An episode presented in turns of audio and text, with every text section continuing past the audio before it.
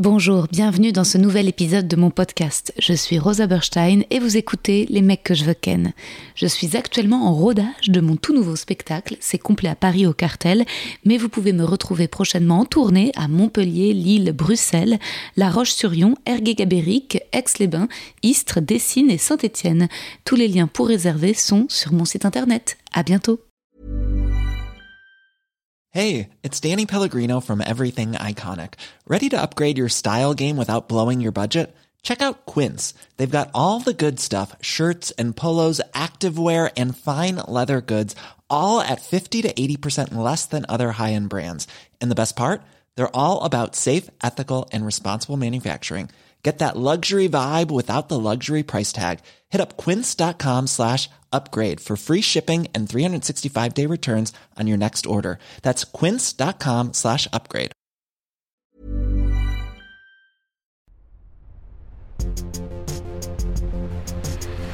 Les mecs, les mecs, les mecs que je veux ken.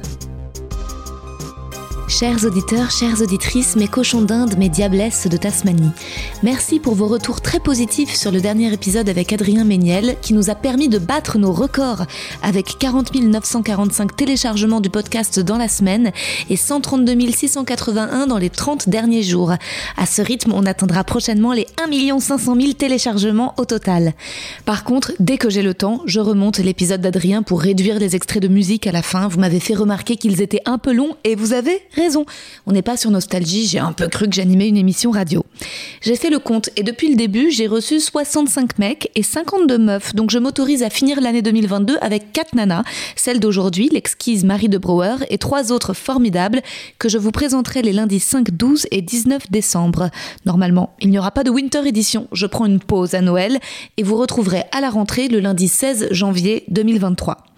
Marie de Brouwer est journaliste, autrice de documentaires et animatrice de podcasts Comment tu dates, Tourista avec Maxime Muscat. En 2020, elle écrit La grosse vie de Marie pour France TV Slash, un reportage hyper fort dans lequel elle aborde la grossophobie et son propre vécu. En 2021, elle revient sur ce sujet lors de l'émission Le Grand Oral et en janvier prochain, elle sort une BD illustrée par Lucie Macaroni, Ne jamais couler, où elle raconte son histoire et son combat contre l'injustice qu'elle vit au quotidien, à quel point la grossophobie est partout, tout le temps et tout le monde s'en fout. Est drôle, elle a une personnalité incroyable. C'est la sœur du comédien François de Brouwer que j'ai reçu dans le podcast, épisode 96. Et son deuxième frère n'est autre que Pierre de Brouwer, le prof de théâtre à la Starac. Désolée pour les petits bruits de micro au début, mais on était chez moi, on a pris le petit-déj. Promis, il y a quasi aucun bruit de bouche, juste on a beaucoup rigolé. Et j'espère que vous sourirez avec nous. Bonne écoute!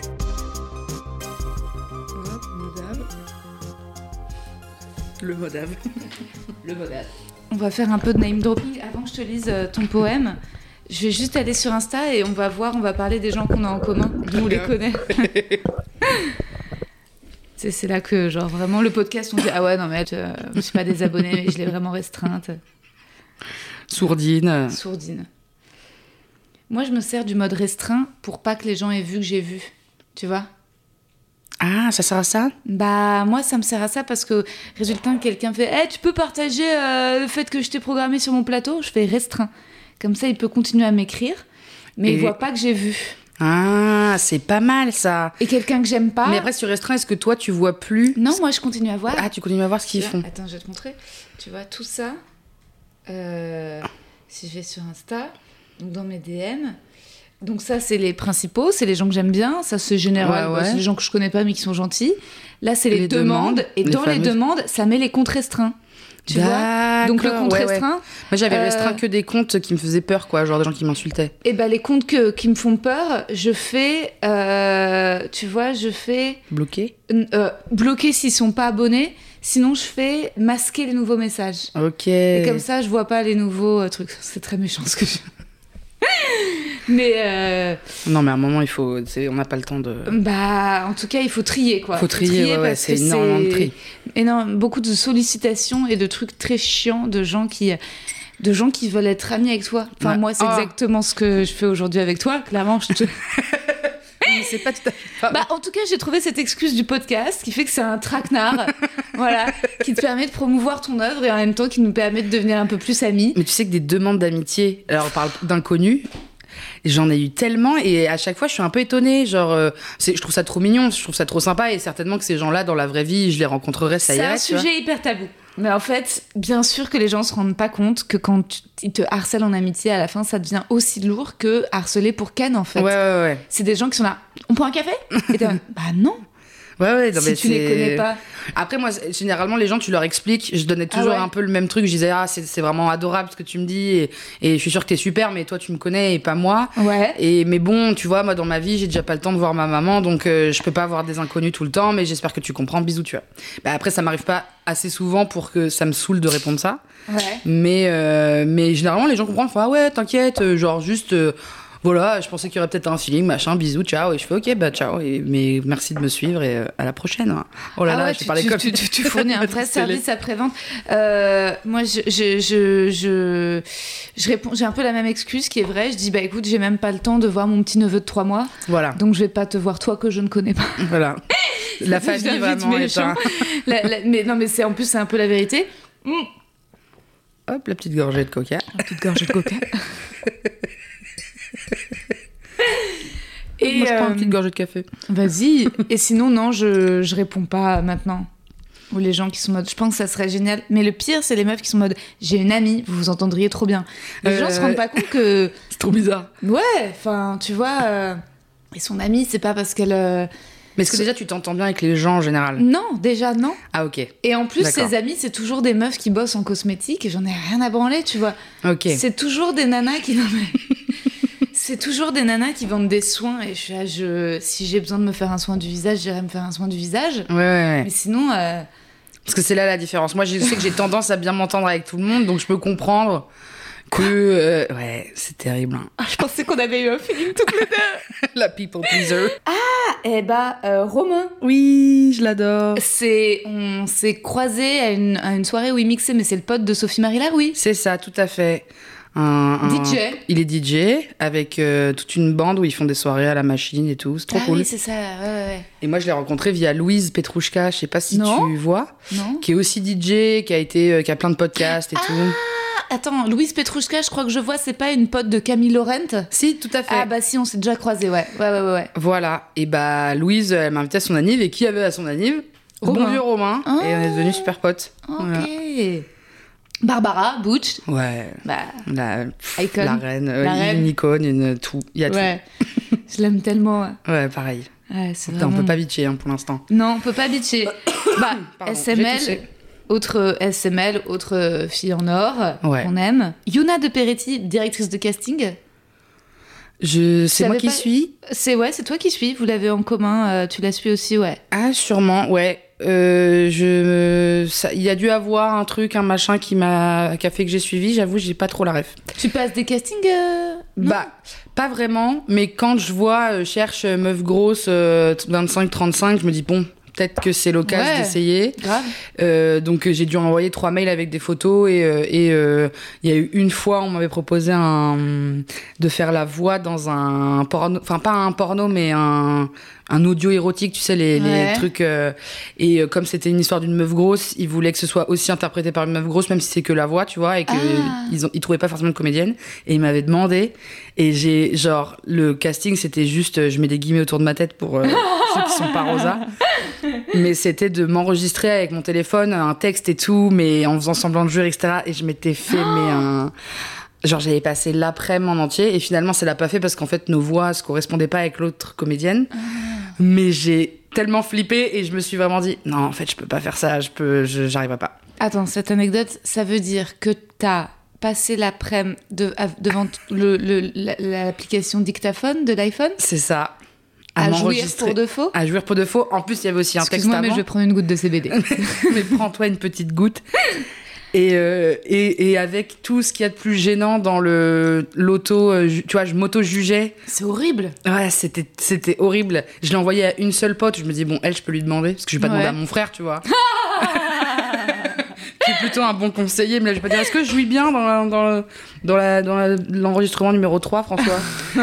Ça aurait été Je gênant. suis sûre qu'il aurait été de bons conseils malgré En plus tout. que oui, Évidemment. mais là Il trop- t'aurait demandé de théâtraliser. tu sais, il t'aurait dirigé, il t'aurait dit plus dans les aigus, Marie.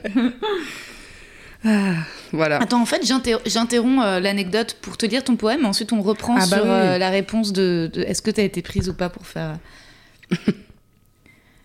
Marie de Brouwer.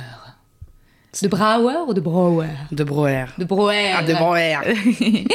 Dans la famille de Brouwer, je demande la sœur Marie, que j'ai eu la joie de rencontrer pour de vrai grâce à un épisode d'Hotline sur le dating, mais dont j'avais déjà longuement entendu parler dans la bouche de son frère François, ici même dans le podcast. Depuis, je te suis sur Insta, Marie, tu me fais mourir de rire. Tes vidéos comment tu dates sont instructives, drôles et touchantes. Ton documentaire sur la grossophobie est extrêmement précieux. Tu fais un travail essentiel et joyeux d'activiste, journaliste, humoriste. D'ailleurs, à quand la scène, Marie? Quand est-ce que tu me rejoins dans le stand-up? D'ici là, tu as une BD qui sort et plein d'autres projets. Tu vas tout nous raconter. Merci, Marie, de venir dans le podcast. Trop bien, merci. Ça fait plaisir. Oula, t'as vu, j'ai la voix qui a, qui a déraillé. t'a ému. et alors, donc, t'as été prise ou pas pour euh, faire la voix porno? Non, non, mais pas parce que je jouais mal, parce que ma, ma voix et la voix de l'autre comédienne, elles se ressemblaient trop. Ouais, c'est ce qu'ils t'ont dit. Ouais, ça va. En plus, je me suis vraiment dit, euh, je me suis vraiment dit, il y a un, un milliard de vidéos de moi qui parlent sur Internet. Ouais. Donc la voix, peut-être vous l'avez déjà entendue, mais Ah non, mais. Sans- Ah ouais, tu prêches une convaincue. voilà. Donc franchement, j'ai pas, pas de remords. J'étais tellement mal à l'aise de juste le faire semblant que de me retrouver dans un studio avec des gens dont c'est le métier, j'aurais fait non.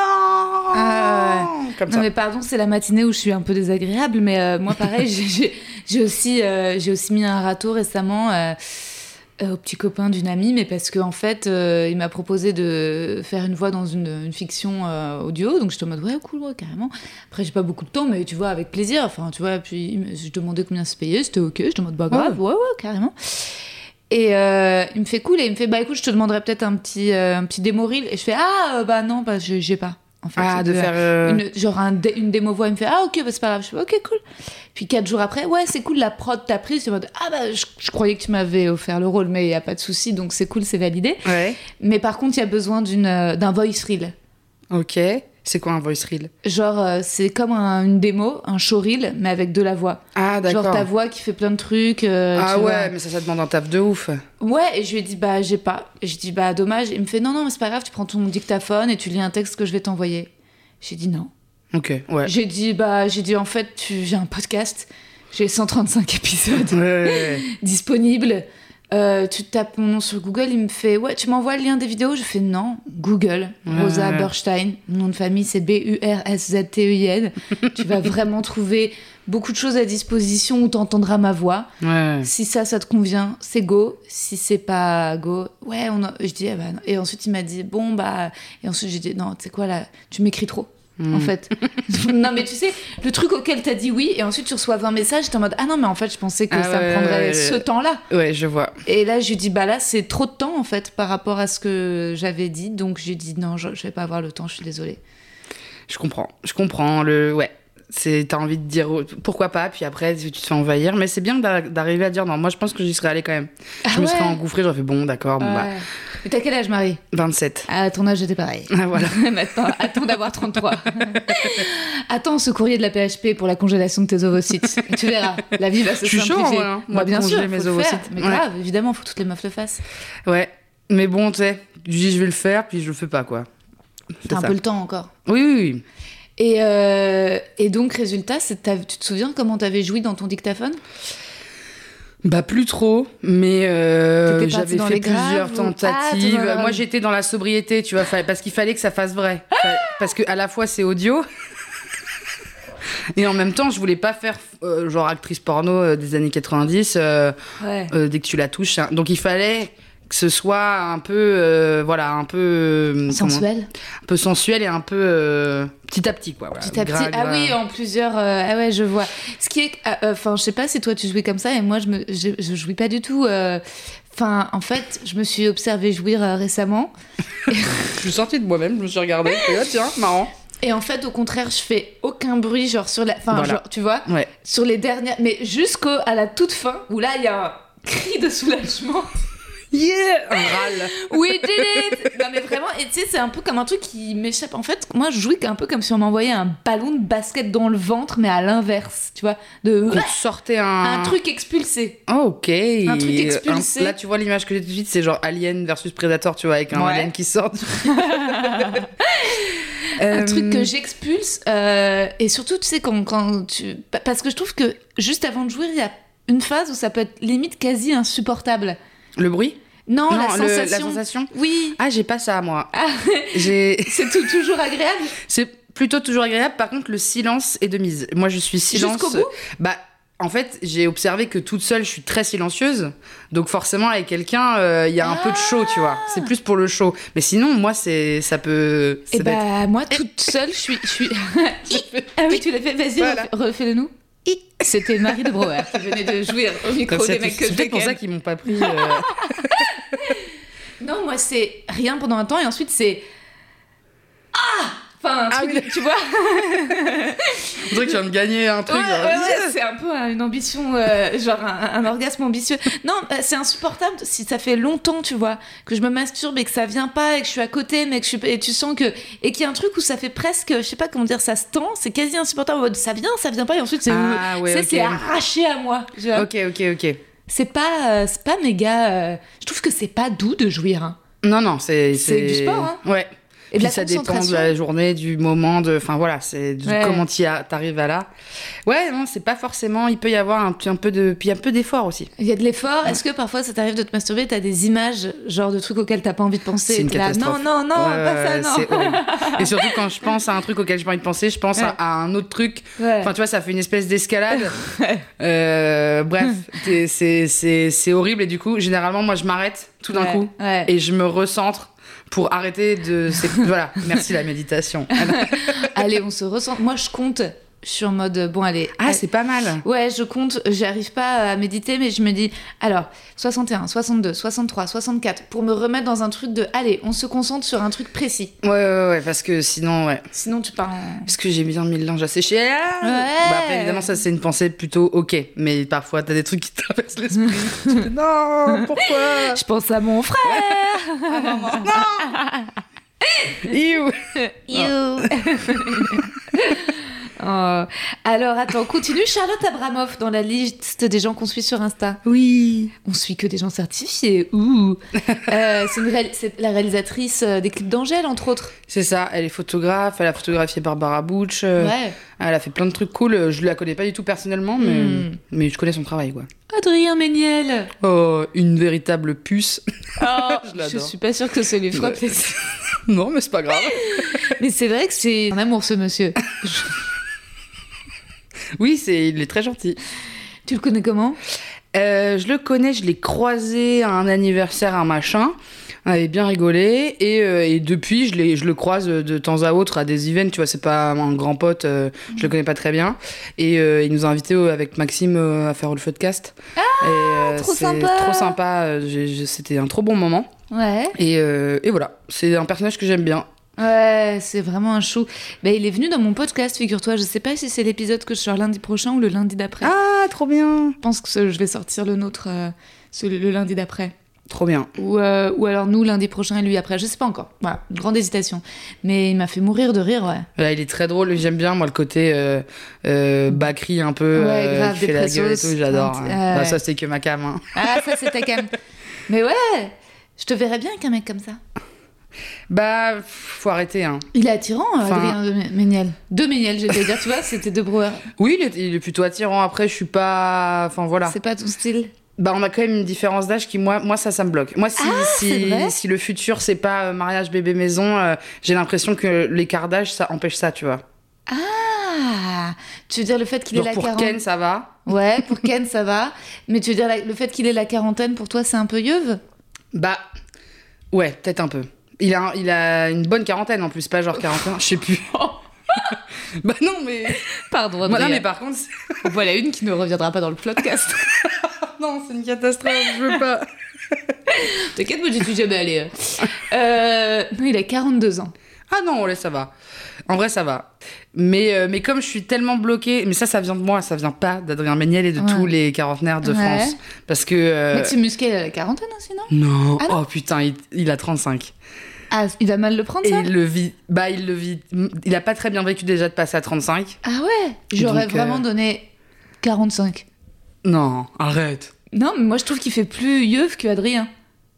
Ah, pour moi, ils font. euh, Ah non, moi, pour moi, Adrien, il fait. Mais en même temps, je sais pas. Adrien, il En même temps, fait... entre 35 et 42, il n'y a pas non plus un Adrien, monde. il fait jeune, je trouve, à part euh, le fait qu'il ait plus, plus de cheveux euh, aujourd'hui, mais sinon, ouais, non, je- mais il a une tête. il ouais, fait il une fait- tête, à, j'aurais donné 36, ouais, 37 peut-être. Ouais, mais du coup, ça fait à peu près le même âge. Mais là, de, Ouais. de donner un mec à 35-45, c'est genre 10 ans de plus, tu vois. Ouais.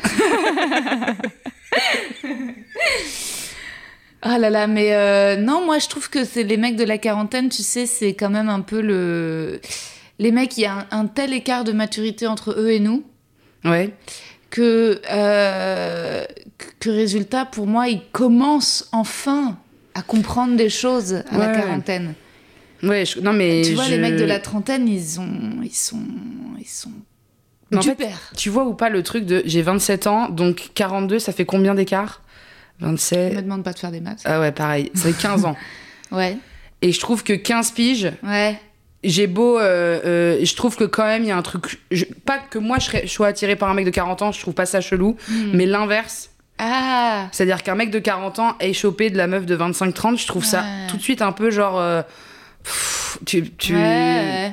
Tu- Ouais, ouais, je vois ce que tu veux dire. Non, non, bien sûr qu'il y a des, des rapports de domination qui peuvent. euh, C'est ça. Qui peuvent Mais évidemment. après, je comprends hein, le, le truc de la maturité et tout. euh, euh, ouais, ouais, non, mais oui, oui, oui. oui. Parce Ce que sont les hommes, hein. Je les les hommes, bah ouais, moi aussi. euh, franchement, à la trentaine, ils sont, ils savent pas quoi. Ils sont, ils savent encore moins. J'ai l'impression. C'est-à-dire que ils, ils, ils- ils- ils croient qu'ils savent de 20 à Ah. 30, de 30 à 40, ils savent plus rien, et à partir de 40, ils recommencent un peu à se dire qu'ils savent quelque chose, quoi. Mais il n'y a pas aussi des, des catastrophes. Moi, je- tu vois, il y a des bonnes surprises, je pense, dans les gens, des hommes de la trentaine et des très mauvaises dans ceux de Oui, 40. non mais carrément. Non, non, non. Puis il peut y avoir aussi euh, peut-être, peut-être, peut-être plus des boomers. euh, Tu penses que les jeunes, genre de 27, toi, les gars que tu rencontres de ton âge, sont plus déconstruits? Euh, je pense un peu quand même. Ah ouais? Pour traîner, bah, le, le... Vu que mes frères ont 10 et 13 ans de plus que moi, j'ai quand même beaucoup traîné avec des mecs d'une autre génération, quoi, genre un peu plus vieux, et euh, ils ont beau être euh, très gentils, etc. Je sens qu'il y a quand même un gap de, de, de, de référence et tout, et que les mecs de mon âge, je sais pas s'ils sont. euh, mais peut-être qu'ils sont un tout petit peu plus. Je sais pas comment expliquer. Genre, ils savent tout, quoi. Tu leur apprends rien. Il y a pas un truc de. Ah, au fait, euh, Ouais. si on vit ça comme discrimination, il fait bah ouais, je sais. Ça veut pas dire qu'ils Ouais. perpétuent pas le schéma, Ouais. mais, euh, mais en tout cas, ils savent. Et. Après, je sais pas, hein, je suis pas sociologue. T'as vu la Timothée Chalamet euh, sur ses dernières photos Il a mis un collier de perles. Ouais. Le- il va se faire accuser de queerbaiting. Bah, Peut-être, hein. Il va mettre du vernis, il va À dire qu'il qu'il soit-. Ouais. bah en vrai, c'est un peu ce qu'il fait. Il, met pas déjà du vernis, Timothée Sûrement. Chalamet? J'avoue, je suis, je suis pas beaucoup l'actu de. Ah ouais. de Lui, Monsieur Chalamet. il est très maigre. Très très maigre. Ouais. Toi, ça peut t'attirer ou pas, les gars? Que ce comme as? Non, alors aujourd'hui, le, le temps a fait que euh, j'ai plus du tout de Style. de style ouais. Euh, mais il y a quelques années, ça m'aurait même bloqué, mais par un truc de d'inversion, c'est-à-dire que moi je suis une meuf grosse, donc si je suis avec un mec, oula j'ai tapé dans le micro, si je suis avec un mec tout maigre, euh, je vais l'écraser, je vais être trop imposante par rapport à lui, bla bla bla bla bla. Et en fait tout ça c'est du gros bullshit et, Ouais. euh, et, euh, et donc maintenant oui je pourrais être attirée par un mec maigre, mais comme un mec gros, comme un mec petit, comme un mec grand. C'est vrai que je me suis un peu libérée de ce truc-là. Et parfois, même les mecs maigres sont moins grossophobes que les mecs gros, qui ont vachement intériorisé Ah bah et qui ouais, peuvent être super violents avec les meufs. C'est sûr, c'est sûr. Ouais. Et puis c'est bien, le mec maigre, il a peut-être des petits complexes aussi. Ouais, bah, ça, fait un, ça fait un, un- un. On se retrouve là-dessus, sur les complexes. Les Ouais. névroses. Mais c'est ouf que, oui, je me, je me demande si les me- mecs sont même pas plus complexés que les mecs gros parfois. Euh, si c'est pas encore plus mal vu aujourd'hui dans la société pour un mec d'être très maigre, euh, que, tu vois, je sais pas. Franchement. Ça dépend, ouais. Non, ouais, Ouais, je non. pense que dans le, le- le côté systémique de la discrimination, euh, les mecs gros en subiront toujours plus, tu vois. Mm. Mais c'est sûr que la maigreur, elle est pas bien vue. Enfin, les Mm. hommes sur les injonctions qu'ils ont sur leur corps. euh, Ouais. Oui, il faut être fort. Faut être fort, voilà, faut être musclé. Ouais. Épais. Ouais. Être large, etc. Avec des bons bras avant-bras. Ouais, faut être grand. Ouais. Non, la je crois que c'est la première discrimination, c'est la taille chez les hommes et le poids chez les femmes. Donc euh, Ah. un- les mecs petits, c'est un peu les mecs les plus rejetés, euh, Ouais, c'est ça. que ce soit dans la vie amoureuse, mais même au travail. hein. On estime que tu, tu n'as pas le charisme nécessaire Pour pour, devenir, euh, euh, devenir CEO. patron. quoi. Ouais. Waouh. C'est ouf. Alors que quand même, le on a eu des présidents, euh, Sarkozy, qui étaient... Mais bon, on a parlé que. Enfin, tu vois. Ouais. on a oui, on beaucoup a parlé parlé, que quoi. de ça, ouais. Alors Ouais. qu'il y avait vraiment plein de choses à dire Il y avait d'autres choses à dire. sur, euh, sur Nico. eh bah, Camille euh, Robin, c'est la meuf de Barbara. Oui. Babor l'éléphant, c'est un auteur, Ouais, il fait des vidéos. ouais, que j'ai pas croisé, j'ai pas vu depuis très longtemps. Pareil. Et euh, bah, je... Sympa. ouais, très sympa. Moi, il me fait rire, un peu absurde. Carrément. Salomé Saké, journaliste extraordinaire, Extraordinaire. Incroyable. passionnante, tellement belle aussi à regarder, on Ouais. va pas se mentir. Moi, c'est ses cheveux. À chaque fois, je me dis, ah, là je veux les c'est une mêmes. princesse, quoi. Ouais. Hyper intelligente. Charismatique. Elle a tout. Elle a tout. Peut-être elle est un peu moins drôle que nous, je me dis ça. Ouais, il faut bien Truc écoute, horrible. euh, ouais. La comparaison. Non, mais je suis plus drôle qu'elle, ça va aller. C'est fou, merci de ta sincérité. C'est vrai qu'on le fait quand on voit une meuf trop parfaite, on est là, mais est-ce qu'elle est rigolote? Pas autant que Ah bah oui, il faut, il faut le dire. Hein, Salomé, quand est-ce que tu nous sors des gobelets hein C'est pas, tout de suite, hein, hein le réchauffement climatique. Ouais. Bah, T'as pas beaucoup d'autodérision là-dessus, hein Charlotte Gassio, comédienne sympathique. Ouais, Nesrine Laoui, journaliste, incroyable. incroyable aussi. pas dégueu non plus. hein. Ah ouais. Quand même très très belle cette meuf. Mm. Mais elle est super, elle fait des stories. euh, La semaine dernière, j'ai sorti une blague hier soir euh, sur mon Insta que j'ai faite dans mon spectacle et c'est Nesrine avait partagé aussi et d'autres euh, d'autres journalistes écrivaines, tu sais sur Isabelle Adjani qui avait euh, qui avait demandé aux femmes voilées en solidarité avec les Iraniennes de retirer leur voile. Euh, Bah merci Isabelle. Mon visage. Allez. Allez, chut. va faire un petit de dode. Ah ouais, j'avais pas vu, j'ai pas vu tout ça. Le déplacement, quoi. Ouais. Euh, Le pire, c'est que t'as plein de, t'as plein de Français qui vont être là-bas, quoi. Bah, c'est islamophobe, Euh, enfin. On the Verge podcast. on se suit. Ouais. Ah ouais, je je... c'est dans ma liste d'écoute Ouais. depuis que ça existe, mais j'ai pas encore écouté. Idem. France TV slash, cette bonne vieille chaîne. Ouais, les bébés. Ouais, on les embrasse. Judith Duportail, évidemment. Journaliste. Marianne James. Ah, elle, je l'adore. Tu l'as rencontrée? Marianne, je l'ai jamais rencontrée, mais elle m'a suivie. Parce que entre personnes grosses, on se suit, on se soutient. Et, elle a, et le moment où elle m'a suivie, elle a commenté genre cinq publications. Oh Et j'étais en mode Ah, Marianne, je t'aime Envoyé plein de flammes et des. Et j'étais là, waouh Trop a Marianne bien. James qui me suit. Ouais, trop sympa. Ah mais on énorme. jamais échangé, on s'est jamais vu. hein. Putain. Euh, les perruques de Thomas, évidemment, Thomas Poitvin, la Alors, vie. ma mère est fanatique. Ah bah ouais. Tellement qu'elle en rendrait peut-être mon frère jaloux, tu vois. Ah bah oui. Ah, J'imagine, oh, François. Et en plus, je me souviens très bien, ma mère, elle est pas, elle est sur euh, Insta et tout, mais euh, si tu lui envoies un truc, elle va pas forcément capter qu'il faut le regarder. Enfin, tu vois, c'est pas s'envoyer des liens, c'est pas logique. Et je lui avais montré, je lui avais envoyé et tout, et en lui disant maman, ça va te plaire, c'est sûr. Et ça y est, elle a pété son câble, elle allait voir le spectacle, elle a tout Bah ouais. regardé, elle like tout, elle est fanatique. Ma mère, pareil. Et ma mère, c'est euh, les amis de ma mère aussi. Il y a des amis de ma mère, donc Ah. elles se, elles se gangrènent, elles y vont en gang et tout, et elles sont fans. Ah bah ouais, ouais. Bah, Il y a un truc hyper décomplexant pour la bourgeoise. Ouais, euh, de c'est ça. l'esca- Parce que Alice de Broer, forcément, Ah bah ça oui, lui parle. Ah ouais, non, non, c'est clair. Moi, il y a une amie de ma mère euh, qui, quand Thomas, la première fois qu'il a partagé une story où on était ensemble, qui m'a dit euh, Ça y est, t'as percé. Hein Genre, pour elle, c'était ça le. le C'est comme en Michel mode- Drucker pour les grands-parents, Exactement, je mode bah, bah, Merci. Vous mangez en plus, vous. Ah bah, je t'en prie. Bon, et ensuite plein de copains. Benjamin Tolosan, comédien, trop chouette. Swan, évidemment, qu'on adore. Louis Chappet, tu le connais? Ah, J'ai une anecdote incroyable. Tu la kennes? Pas du tout. Ok. Mm. Mais je me demande si on s'est pas croisé sur une app de rencontre et ce qui a fait que on s'est Ah. on s'est follow sur Insta. Mais je suis pas sûre de cette anecdote. Ouais, ouais, vas-y, vas-y.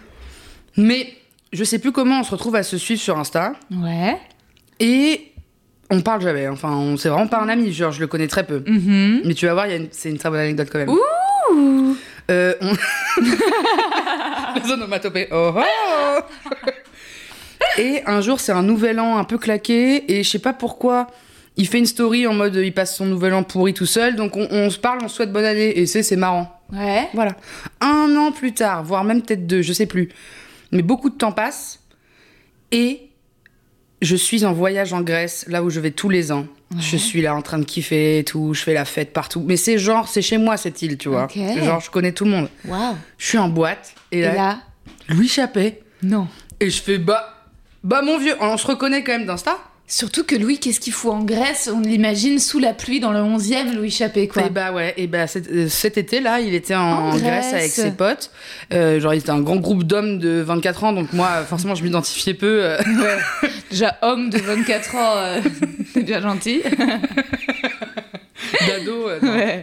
Mais bon, bref, je, je croise, euh, je croise Louis Chappé et je suis en mode ah putain trop marrant. euh, puis voilà, c'est tout. Enfin, on s'est juste recroisé parce que c'est une toute petite île, donc tout le monde se recroise. Mais euh, mais voilà, il, avait l'air de passer un, Un, bon, été. Bah ouais, bah je l'adore, Louis, il est tellement fort. C'est Mais vrai. pas, voilà. Faut que je fasse son spectacle parce que. Ah bah oui. Mais tu sais quoi, moi, faut que, si tu veux, on ira ensemble parce que Louis, ça Ah, je fait chaud. très longtemps que je l'ai. En fait, j'ai vu euh, que des bouts. J'ai vu beau... On a fait beaucoup de plateaux ensemble à une période. Ça fait longtemps que je l'ai pas croisé parce qu'on joue plus. Enfin, il est beaucoup au Sarfati et moi, je n'y suis pas invitée. mais. euh, Mais je suis hyper chaud. Je suis ouais, hyper chaud d'y aller. J'ai hein. bien envie. Bah, il est au point virgule. C'est ça, c'est Et ça. bah, viens, on se motive. Ouais, ouais, parce que Ah grave. Et, et en plus, attends, c'est une anecdote qui, dans une anecdote, Ouais. c'est que je l'avais vu sur un plateau d'humour, Ouais. mais il y a vraiment genre 6 ans. Je te parle d'un truc, c'était c'était Ah ouais. quand c'était au Oui, ça fait longtemps qu'il euh, fait du stand-up, euh, Louis. Ouais, ouais, le et je Barbès Comedy dit, donc Club. euh, il y avait plein de gens que je connaissais pas, et je Ouais. m'étais dit, putain, lui, c'est, il est vraiment très Et très fort, euh, et tout. Et, et donc, c'est, c'est, Ah tout, ouais. tout se recoupe, quoi. Non, il est je, très je fort. je l'admire énormément, Louis, et je suis contente parce que c'était l'un des premiers invités de la saison 1 du podcast, tu vois. Ah, Et, euh, et c'était et ça fait longtemps qu'il est là, puis il a eu des phases où il était moins, il n'était pas aussi. euh, Enfin, tu vois, là, c'est- une resta, euh, mais euh, il n'était pas à ce niveau-là. Mais moi, j'avais spoté ce Hmm. petit génie. Et je suis contente parce que, parce que maintenant qu'il a la reconnaissance, là, je le savais. mais ouais, ouais, non, il est très très marrant. Très marrant, très fort. Euh, je pense qu'on aura des places gratos. Ouais. Je compte sur toi. Ah bah là, on a vu la promo que je lui fais. euh, Ah ouais, ouais. ah ouais. ouais. Ouais, oh, ouais, Louis. Eh ouais, Louis, tu vas, te tu vas hein. te calmer du haut de tes ouais. 24 piges, là. Euh, Asso Ed, évidemment. Mhm. Juliette Dragon, euh, burlesque. Je suis désolée, j'ai la bouche pleine. y a pas de souci. Naya Ali, bah ouais, les meufs Mm. d'Hotline. Laetitia. Et Camille Laurent. Bah ouais, ouais, ça m'étonne pas. Mais quand même, hein, on, a, on a pas mal de gens en commun. hein. C'est vrai. Si Et on faisait une fête que avec les gens en commun, ce serait déjà une bonne fête. ça serait déjà une très bonne fête. Et euh, ouais, c'est rigolo parce que c'est pas les mêmes gens que j'ai en commun avec toi que les gens que j'ai en commun avec François. François, ça va Ah être bah, c'est des... au théâtre. Ouais. Ouais. Et toi, c'est avec. On a pas mal de. Oui, de. d'influenceurs, d'humoristes. Toi, tu. Alors, t'en es où de ton désir de stand-up, Marie? J'ai Je joui. veux que tu le fasses. Ah oui. Euh, bah non, mais j'ai envie et en même temps, je prends pas le temps, euh, je je- j'écris pas, je. En fait, l'envie est là et en même temps, la flemme aussi. Enfin, il y a un peu un truc. euh, J'ai l'impression que c'est un monde où il y a trop de gens, il y a déjà trop de choses qui sont faites de chouettes et je vois pas ce que je pourrais apporter de plus et j'ai pas envie. En fait, j'arrive à un, à un moment dans ma carrière de journaliste, réal de docu où ça se passe grave bien Bah ouais. et, euh, et où j'arrive à être euh, genre je sens que j'ai ma place et du coup j'ai un peu la flemme d'arriver dans un milieu où pour l'instant je l'ai pas du tout tu vois ou pas? Mais c'est Ouais. hyper prétentieux quoi Non, pas du tout. Alors, attends, je, je comprends. hein. C'est dur de repartir à zéro, de se refaire un trou, euh, parce que c'est vraiment, euh, ouais, bah, une famille bien à part. euh, tu vois, moi, ça m'a Bah vraiment ouais. fait ça. euh, les gens me disent, ah ouais, mais tu faisais du théâtre avant. Oui, mais tu repars quand même à zéro quand tu te lances dans le stand-up, parce que ça n'a aucun rapport, quoi. bah ouais ouais Ouais. et comme en plus de ça je suis entre guillemets enfin je suis consommatrice ça se dit pas mais j'en regarde beaucoup je, je vais beaucoup voir des, des, des plateaux à droite à gauche quand je peux et et Et du coup, il y a un peu un truc où je suis sévère aussi. tu vois. Ouais, ouais. Je suis sévère avec les autres et quand je vois parfois des plateaux avec un peu scène ouverte et tout, et il y a des choses je suis en mode, mais pourquoi t'es là, mec? Ouais. Tu vois? Alors Bon, que par contre, tu ne viendras jugement, jamais à mon spectacle parce que j'ai maintenant dorénavant trop peur de toi. Non, non, non, non, non, mais pas du tout.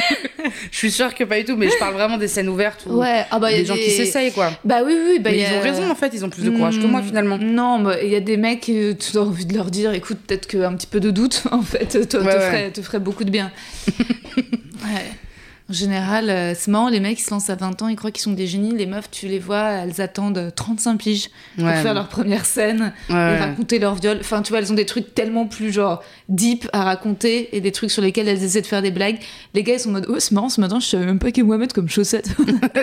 Ouais, ils sont... Mais en plus, je pense que ces mecs-là, c'est juste des gars un peu rigolos à qui on a dit Oui, putain, mec, tu ouais. devrais trop faire du stand-up. Et moi, j'ai peur que ça, ça m'arrive. Ah bah non, mais toi, euh, c'est évident que le jour où tu t'y mets, tu niques le game. Euh, T'es tellement marrante et charismatique. Ouais, l'impression. Mais ça serait dur pour François d'ailleurs. Euh, Non, il serait en vrai, il m'a aidé parce que alors je te dis, il y a eu quand même une une, une volonté d'essayer, puis finalement ça a été, euh, euh, j'ai voilà, je suis passé, j'ai fait d'autres trucs en attendant. Donc, je resitue François de Brouwer, donc le grand frère de Marie, qui est comédien, grand comédien de théâtre, qui a s'est fait ça. connaître par ses seuls en scène, La Loi des prodiges et récemment Rencontre avec une illuminée. Exactement. Nous sommes dorénavant sur France Culture. Alors François, euh, il joue à la façon de Cobert, je sais pas Oui. qui c'est. Bref. euh, et donc il t'avait, il t'avait coaché un moment Bah en gros il m'avait dit mais vas-y je t'aide à écrire je t'aide à écrire et donc on s'était fait un rendez-vous de taf euh, où il, il- il me demandait tous les sujets sur les de enfin tous les trucs parce que j'ai évidemment un bloc-notes euh, qui s'appelle blague sur mon téléphone et donc on avait un peu essayé de parler de tout ça puis finalement on n'a jamais re-regardé euh, ce qu'on avait enregistré on n'a jamais reparlé de de- d'écriture enfin ça a un peu ça a un peu été euh, Mis de côté mis de côté quoi donc il y a quand même tu vois c'est là c'est juste que je mets vachement de temps à y aller quoi Ouais. bah, J'aimerais être détente, écrire 10 minutes et faire allez-y, j'y vais, je m'en fous. euh. Peut-être t'as peut-être pas le temps parce que donc là en effet ton activité de journaliste réalisatrice l'autre jour on s'est croisés dans un bar t'étais à une table avec dix femmes vous faisiez quoi à part une réunion de sorcières? Eh bien, c'est un collectif qu'on a monté qui s'appelle Les Claqués, non, La Claque. Et, euh, et nous, on s'appelle Les Claqués. ah ok Et, euh, et en gros, c'est que des réals euh, plutôt dans le journalisme et dans le documentaire, donc euh, que ce soit du docu euh, hyper d'auteur et tout, ou reportage télé, etc. Et euh, on partage entre nous euh, des, du, du travail, on, on parle des boîtes dans lesquelles on bosse. L'idée, c'est vraiment de s'entraider, tu vois. Et, euh, et donc, on fait une réunion mensuelle euh, dans le bar où il y a du stand-up. le- Enfin bref, on est le même jour avec ce, ce plateau. Et, euh, et donc voilà, on essaye de. Ouais, parce que c'est compliqué, hein, je vous le dis, les, les... d'être une meuf dans l'audiovisuel et dans la réalisation un peu comme ça, de trucs de flux, quoi. ouais De faire du documentaire où t'es censé en faire un ou deux par an. en fait, c'est, galère, c'est très mal payé, et donc euh, il faut. il y a de la misogynie particulièrement?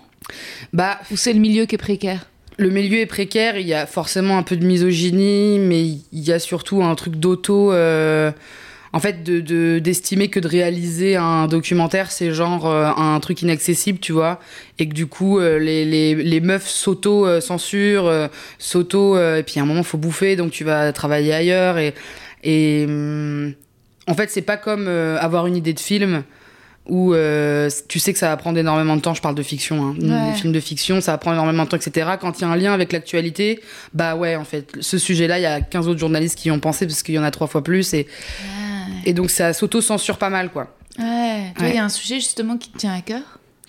Bah, en vrai, le, le- le- la grossophobie, c'est Ouais. mon gros sujet. Et j'ai un- j'ai écrit un autre euh, film documentaire dessus. ok et euh, qui est pour le coup est en production mais qui est pas encore euh, qui a pas encore été vendu. Il y a pas encore l'argent pour le faire.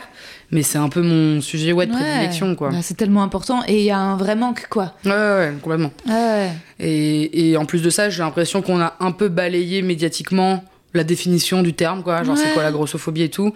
Mais d'aller un peu plus dans les spécificités. Hmm. moi le documentaire que j'ai écrit c'est vraiment sur la vie amoureuse sexuelle. C'est aussi mon créneau et, euh, et je me dis que ça a sa place un long métrage sur cette question, genre la vie sexuelle et amoureuse des personnes grosses. Mais en même temps, il faut arriver à le vendre et que les gens le regardent, parce que les chaînes télé, ça les intéresse pas si Ah ouais personne ne regarde, quoi. Ouais, mais c'était. Et tu serais comme euh, dans ton premier documentaire, tu serais au premier plan, ça serait autour de toi? Non, pas cette fois. Euh, pas cette fois, là, ce serait vraiment que les témoins, euh, le, le- les persos. dans, dans le film. Ce que j'avais adoré dans ton documentaire aussi, et je pense qu'il y a un chapitre, c'est la maltraitance des, euh, des médecins. Ouais, ouais, ouais, ça c'est une catastrophe. Ça, hein. c'est ouf Mm. Il pourrait y avoir un, un- Ah ouais enquête, enfin un envoyé spécial. Ah ou quoi, ouais, et un call-out euh, général, quoi, parce que c'est... euh, Enfin, c'est fou qu'on puisse se permettre... Enfin, il faut... en fait, il faut les rappeler à l'ordre, quoi, ces gens. De dire que c'est pas... Et surtout que le problème vient même d'avant. C'est-à-dire que euh, même en, en fac de médecine, Ouais. on leur apprend pas à traiter euh, de la grosseur correctement. Hmm. Eux, ils apprennent juste obésité égale potentielle maladie, euh, diabète, maladie cardiovasculaire, basta. Donc gros égale mort, basta. Il n'y a pas un truc de euh, non mais c'est beaucoup plus compliqué que ça. Ouais. C'est pas juste une histoire d'alimentation et basta. Enfin et si dès l'école ils apprennent mal, forcément ils vont maltraiter parce que il y a évidemment la maltraitance et l'humiliation que tu peux vivre dans les cabinets, genre euh, vraiment des trucs où tu fais putain c'est pas possible, du matériel Mhm. pas adapté, des, des, des tu viens pour un rhume et on te parle de ton poids, enfin des trucs qui sont Mhm. vraiment déplacés, mais même parfois dans une volonté de vraiment aider et comprendre, ça revient toujours le truc bah il faut perdre du poids. Et fou. sauf que dire il faut perdre du poids, c'est c'est- ça sert à rien quoi. Ouais. Ouais, ouais, ça, il faut l'entendre le redire et le redire et le redire, quoi. Barbara, elle en parle, elle m'en avait un peu parlé à un moment. euh, elle m'avait dit, oui, bon, bah, qu'elle, elle a, elle a fait euh, les régimes, les machins. euh, Hmm. mais, euh, mais que ensuite c'est plus mystérieux. Ensuite, il y a pas, il y a, y a une part psychologique et ensuite il n'y a pas de, y a pas de réponse non Oui, plus. ça. En fait, voilà, c'est, c'est comme ça. Il faut juste appeler à plus de tolérance et à pas dire euh, aux gens de, de se ressembler. euh, Il n'y a pas de solution. Enfin, comment dire, la solution, c'est de s'accepter, quoi. Ouais ouais, c'est ça. Et que les autres aussi nous acceptent puisque on sait que euh, euh, les, euh, les conséquences de la grossophobie ça va être le stress et on sait que le stress c'est un facteur majeur du diabète. Ouais. Et ça, on le- l'analyse pas parce qu'il y a plein de gens gros qui n'ont pas de diabète et il y a des gens minces qui ont le diabète. Donc, c'est pas une règle d'or que les gros vont avoir du diabète, par exemple. Et, et donc, euh, l'impact de la grossophobie sur euh, la santé, elle est, elle est importante. Et l'impact, euh, j'en sais rien. En fait, à partir du moment où on essaye de justifier un truc qui est quand même beaucoup plus compliqué Ouais. que euh, gros égale malbouffe ou Ouais. euh, gros, enfin régime égale. Enfin, Ouais. tous ces trucs-là, ils sont faux en fait.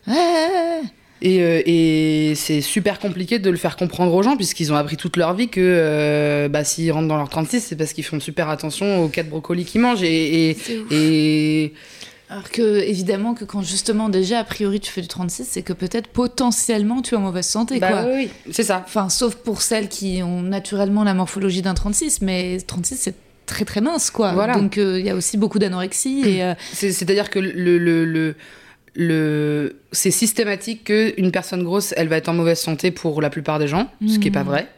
Euh, et, euh, et, et que, mais au même titre que la plupart des personnes minces sont forcément en bonne santé, alors que pareil, c'est pas vrai. Enfin, moi, je peux Mhm. comparer des bilans sanguins de ma pote la plus mince. hmm. Elle a une alimentation telle qu'elle a du cholestérol, moi j'en ai pas, tu vois. Ouais. Et c'est pas grave, c'est-à-dire c'est la vie, on n'est pas, c'est super injuste la santé. C'est un truc qui est pas juste. Euh, mais juste, elle est mince et on va jamais lui parler de son potentiel diabète ou autre, tu vois, parce qu'elle est mince. Alors que moi, on m'en parle tout le temps, on m'en parle tellement que du coup, je fais des, des prises de sang en mode. Ah. Enfin, tu sais, ça fait flipper en mode. euh, Mon père était, euh, mon père était en, était en surpoids, mais lui, il avait totalement intériorisé la grossophobie. Et résultat, ce qui est bizarre, c'est que souvent, quand on était petite avec ma mère et ma sœur, quand on passait devant des magasins, ils disaient Ah non, ça faut être très mince pour porter ça, ça tira pas. Ah, ils disaient à ma mère, ça Dominique, ça non, t'es pas assez mince. C'est comme s'il il renvoyait aux autres un truc dont clairement, euh, lui et son frère, ils étaient. euh, Et ensuite, euh, et donc moi, j'étais. quand j'étais enfant, je me faisais traiter de grosse vache. J'étais en effet une enfant. euh, à l'époque, je disais bouboule. Ouais, j'ai eu aussi des boules. Et, euh, et après, je suis rentrée, entre guillemets, dans ce qu'on appelle la norme euh, à l'adolescence. Mais ensuite, pendant toute ma vingtaine, en tant que comédienne, euh, en fait, j'ai rapidement eu quand même des seins, des hanches. Et en fait, très vite dans ma vie de jeune femme, on m'a fait comprendre que pour une comédienne, j'étais grosse. ouais, bah ça, vous êtes dans un milieu bizarre. hein. Voilà. Franchement, Ouais. euh, moi je trouve ça horrible.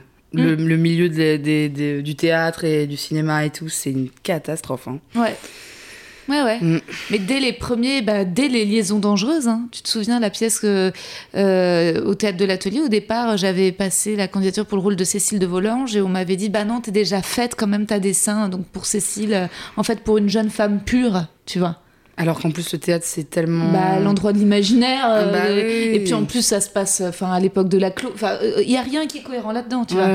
Et, euh, et après, non, et même, même avant, même mon tout premier, tout premier Juliette, rôle. elle a 14 ans, si on pouvait avoir une cognette de 14 piges. Ouais. non, bah non. Bah évidemment, ouais. Ouais. Premier rôle, euh, je devais faire, euh, j'avais passé le casting, mon père de Grenier, et j'avais pas été prise pour le rôle principal parce qu'on m'avait dit vu que t'es déjà bien, tu vis bien, Putain, hein, et bah tu, tu seras la meilleure amie. Tu- il m'avait dit bah tu sais Rosa, quand on n'est pas mince, hein, on n'est pas le rôle principal, on est la bonne copine. Mais c'est pas grave, c'est bien aussi la bonne copine. Ouais, mais tu, tu te rends compte s'il dit ça à toi Ouais. Elle imagine euh, Bah, les comédiennes euh, grosses et tout. Enfin, Parce que je faisais un 38-40 euh, dès la vingtaine. Et on me disait, attends, on me disait, Rosa, t'as 20 ans, tu fais un 38-40, imagine, ça veut dire que tu feras quoi comme taille plus tard, tu Ouais, sais ouais, ouais. Et donc toute ma vingtaine, euh, je l'ai passée à me sentir euh, toujours trop grosse. À chaque, il n'y a pas... Peut-être c'est les exceptions, tu vois, les tournages ou aux essayages, euh, j'étais pas euh, terrifiée parce que en fait j'avais donné ma taille et qu'ils avaient prévu plus petit, la taille normale, la taille de la comédienne, c'est-à-dire le 36 dans lequel je rentrais pas, quoi. C'est horrible. Vraiment, ce milieu, je le trouve. euh, Et en plus, c'est- difficile parce que euh, il y a un peu un. Enfin, je sais pas comment dire, il y a un peu un truc de. euh, les mannequins sur les Mm. podiums. Euh, c'est un truc superficiel de base, alors que le théâtre, Ouais. l'art, le cinéma, tu vois, on va pas prendre le- la mode comme étant un art, mais Ouais. alors le théâtre, l'art, le cinéma, on, on montre la réalité, on, on fait de l'art, on est, on est brillant et tout, et t'es là, mais vous êtes des tocards sur ça, genre, euh, tu montes la réalité, monte-la vraiment et arrête de justement euh, faire des rôles que de copines dès que quelqu'un fait plus d'un 42 et arrête de vouloir que les filles ressemblent enfin que les femmes ressemblent à des enfants putain c'est ça ça me rend zinzin. C'est pédophile. Ouais.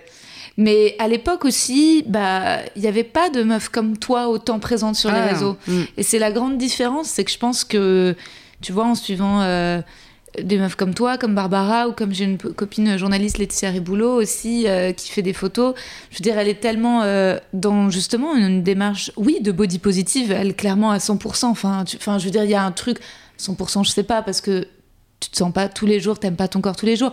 Mais en tout cas, elle pose des photos d'elle dans lesquelles elle se sent belle. Et, euh, et je trouve que c'est important. Et finalement, en discutant avec ses copines, je me suis rendu compte qu'au final, aujourd'hui, elles étaient vachement moins complexées que moi. Ah ouais, ouais. Mais ça, c'est aussi un truc que j'ai remarqué super euh, jeune, euh, en partant en vacances avec mes copines, de les voir pas oser se mettre en maillot devant les autres et tout. Et j'étais en mode, ah ouais, mais pourtant, t'es vraiment la beauté telle qu'on demande de l'être, genre t'es parfaite. Et moi, je le suis pas, et moi, je m'en fous parce que bon, il y a un moment, stop. Mais je pense que c'est parce que. euh, moi, je, alors, cette théorie va être un peu chelou, mais j'ai l'impression que quand t'es à, à- à- t'es presque parfaite socialement, c'est un peu difficile de se dire Oh, j'ai cette espèce de truc que je pourrais en fait at- atteindre. Ouais. Si je faisais le régime qu'il faut, si je faisais le sport qu'il faut, 3 machin.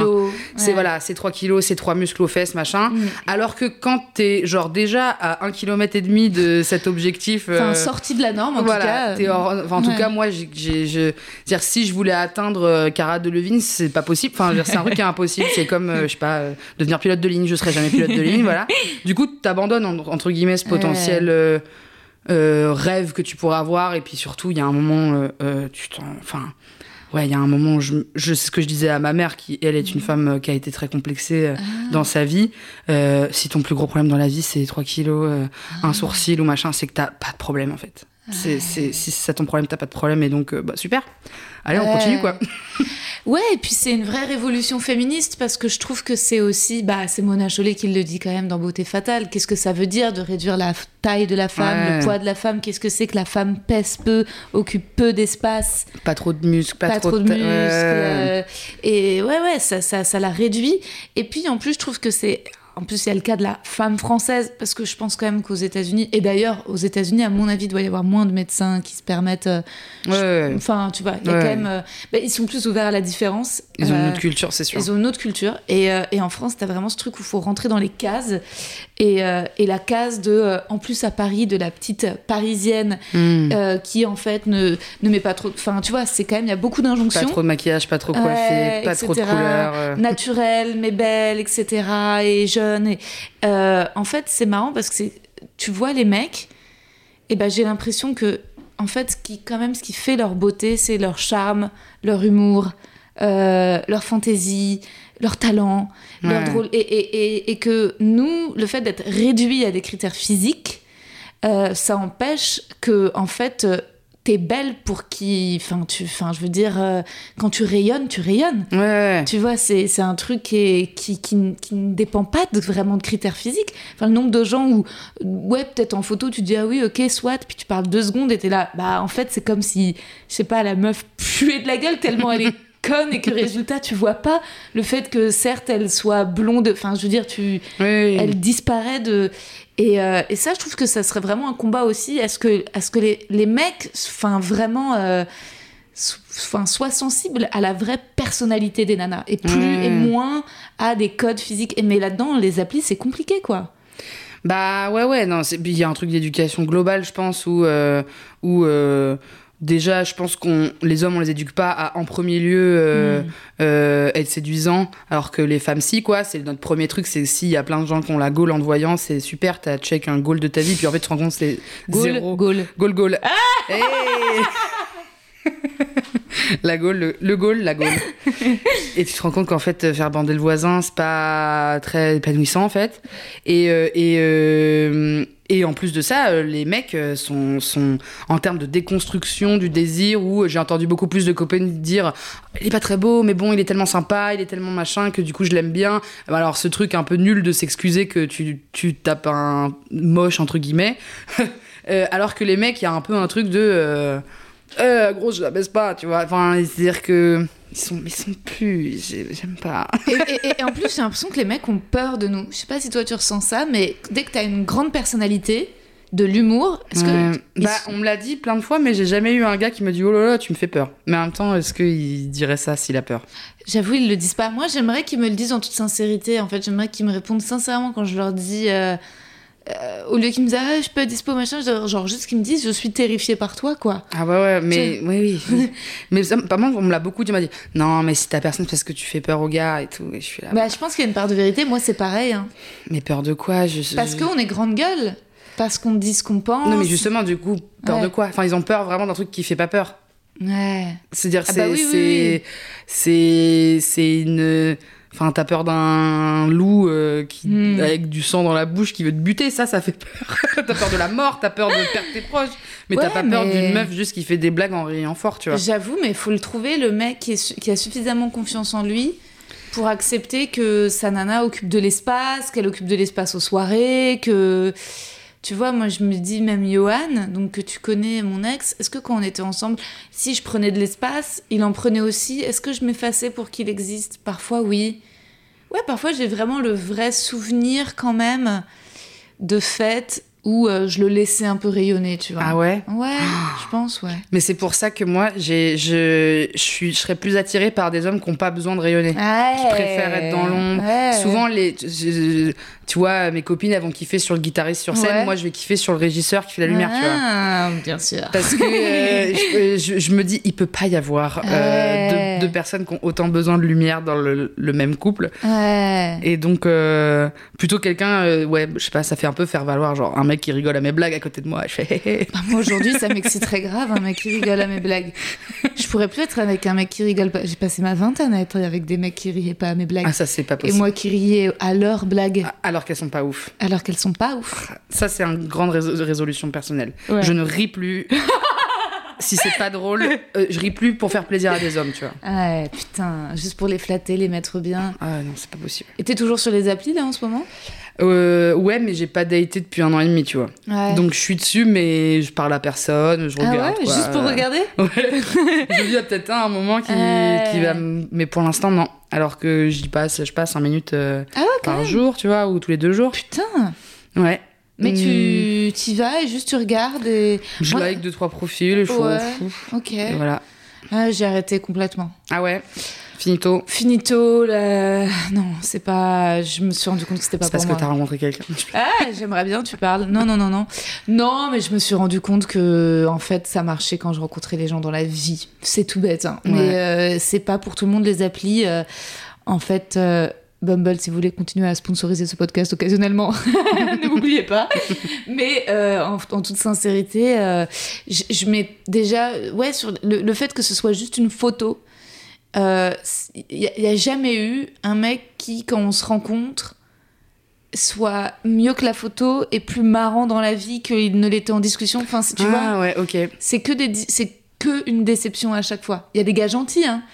Mais euh, et c'est même pas une question de physique. Parfois ils ressemblent à leur photo, parfois ils sont mimes, c'est tout. Mais c'est juste, ça prend pas. Il y a pas de d'intimité. Je me dis pas. euh, j'ai jamais eu ce truc. J'ai jamais eu un J'ai eu la bonne surprise, quoi. Une fois, Ah.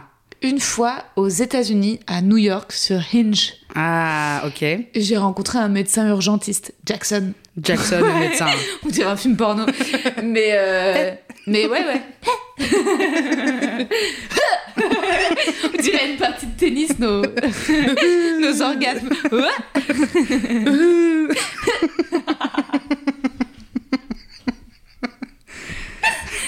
Euh, ouais, Jackson, putain, euh, il était, était- déjà il était frais, euh, franchement, et puis c'était sympa, c'était cool. Après, je pense que le fait de pas parler la même langue, Ça l'a rendu euh, mille fois plus drôle. bah, parce qu'à mon avis, à un moment, il a sorti un truc, en fait, rétrospectivement, qui était un peu un truc de droite. Mais qu'en anglais, je te vois, ah, c'est des ricots, tu vois. Puis il n'y a pas de gens de gauche en Amérique. voilà, clairement, en fait, ça résout le problème, en fait. Ça n'existe pas. T'as Bernie Sanders tout seul. il est là avec sa petite pancarte. Et lui, par contre, il est vraiment à gauche, genre vraiment. Euh. mais, euh, mais sinon, euh, non, si Sarah Silverman, elle est de gauche. Non, mais c'était une blague. Ah oui, je, oui. pense qu'il y a des gens de gauche, mais ils n'ont Bah, pas de parti oh, oh. de gauche, quoi. En fait, en tout cas, moi, j'aime bien la façon qu'ils ont d'être de gauche. Parce que même, je sais plus, Sarah Silverman, elle disait la dernière fois, elle parlait de l'entrepreneuriat de gauche. Ok. Elle recevait un vocal d'une meuf qui Ça dit- sonne très de droite. ça sent vraiment. J'ai eu des noms de, de, labels de podcasts qui me sont venus en tête, mais je vais, je vais rester. euh, je vais rester discrète. Euh, non, euh, elle parlait, elle recevait un, vocal d'une meuf qui disait que elle hésitait à virer des gens parce qu'elle se sentait de gauche, mais qui faisaient vraiment pas leur travail. Et donc t'as Silverman qui était là en mode bah ouais, je suis de gauche, mais s'il bosse mal, vire-le, vire-le, vire-le. Et c'était un peu décomplexant, tu vois. T'entends une vraie meuf, tu sais, genre libérale, pro Bernie Sanders, tu vois, genre, et qui était là, mais vire-le Dégagez, putain. Parce que personne, euh, tu vois. Ouais. Donc, euh, ouais, non, toi, c'est un critère ou pas? Il faut que le gars soit de gauche? Il faut qu'il soit de gauche, mais qui n'affiche pas forcément euh, qu'il est de Mm. gauche trop. Mm, mm. Parce que, enfin, je pense que c'est plus lié au féminisme, à l'antigrossophobie, etc. Comme je suis une femme hétéro et que majoritairement je date des mecs cis, enfin, je datais, hein, je c'est une, une autre époque. Mais euh, il y a un peu un truc de ça me fatigue vite, moi, les, les, euh, les militants euh, qui euh, font semblant d'écouter. Et je préfère un, un bon gentil qui est bien à gauche dans son idée, mais qui, est, qui sait aussi qu'il a un peu. Enfin, qu'il a un peu tout, Ouais. tout de son côté euh, en termes de, de, privilèges. privilèges, ouais. Voilà. Et euh, mais en tout cas, oui, c'est important. Je suis incapable de dater quelqu'un de droite. Je suis incapable de dater quelqu'un qui porte des chemises au quotidien, même si c'est forcé par le travail. Genre, ça, ça me bloque, quoi. Ah, trop marrant. C'est. Ah, moi, la chemise, euh, ça pourrait, mais faut que déjà le gars me plaise de ouf. En fait, je pourrais pas, genre, kiffer. Si je- bah, ça m'est déjà arrivé évidemment d'être un date et le mec arrive avec une chemise et je suis en mode non, bah non, non, Ouais, non. il y a un non, truc un peu. Bah, La chemise, dans la sa chemise vraiment de costume, tu vois. Euh, Bien blanche. Bah bon, après, tous les gens qui ont un vrai travail vont nous écouter. Bah, c'est ça, c'est ça. Mais euh, ouais, ouais, j'ai un copain qui travaille en banque, clairement, il a une chemise Il est et obligé, tout. ouais. Mais c'est vrai que c'est pas euh, le sweat de créateur. c'est pas très, très swaggy. Euh, mais non, le gars, oui, il était. C'était un mec qui était. qui pensait en quoi? En gestion de patrimoine. Ok. Et lui, c'était un bon gars de droite. Ouais, il est arrivé, il m'a fait. euh, Ouais, ouais, il a défendu notre police, quoi. Notre bonne police française. Ah ouais, ouais, ok. Mm, mm. Non. mm, bah ouais. Tac. Moi, tout ce qui est, en fait, tout ce qui est un peu euh, uniforme, j'ai capté que ça me fait du, ça me fait de Moi peur. aussi, ça me fait peur. C'est pas mais du tout un je parle d'uniforme même, euh, tu vois, donc le, co- pompier le costume, euh, Ouais. le pompier, Ouais. le médecin avec sa blouse, tout ça, c'est des figures de. Genre, moi, je vois médecin sur une appli de rencontre, je, je, je délike direct. Je suis en mode non, non, non, non, non. Ah. C'est pas possible. voilà. Je le dis. Vous l'aurez entendu ici en premier. C'est la phrase la moins juive. Je suis antisémite, putain. Non, non, mais tu sais, les fudges, ils sont toujours en train de se dire ah, médecin ou avocat? Il y a un truc où c'est un peu le Graal, tu vois. De, ouais, mais De je, je comprends. Ouais. Je- mais mais il y a plein de. Enfin, je suppose qu'il y a plein de. de- Mais moi, c'est pas le Graal médecin. hein. Généraliste. Je pense que c'est le métier un peu, les métiers un peu dits nobles, quoi. Ouais. Genre, euh, tu sauves des vies, euh, t'aides oui, les oui. gens et tout. C'est stylé, je comprends. hein. Oui, bien sûr. Mais moi, je pense juste au fait qu'il a une balance toute la journée dans, sa- dans son bureau, quoi. Mmh. Et il va me faire passer dessus à un moment. Ah, putain. Donc toi, pour toi, le métier idéal pour un mec, ce serait régisseur? Régisseur, j'aime bien. Ouais, ouais, ouais. Attention, ils peuvent avoir leurs petits égos. Hein. Ouais, Régi- mais ça me va. Ça va. Ah oui, non, j'ai pas de problème. peu. euh, chacun son ego. Il Ouais, faut. ouais. euh, Et en général, ils font un peu de musique à côté, les, les techos. hein. Alors voilà, ça. Ça dépend où il en est dans son parcours. S'il Ouais. dit non, mais je pense que le mois prochain, on va la remplir, cette boule noire. Ouais. Et que. euh,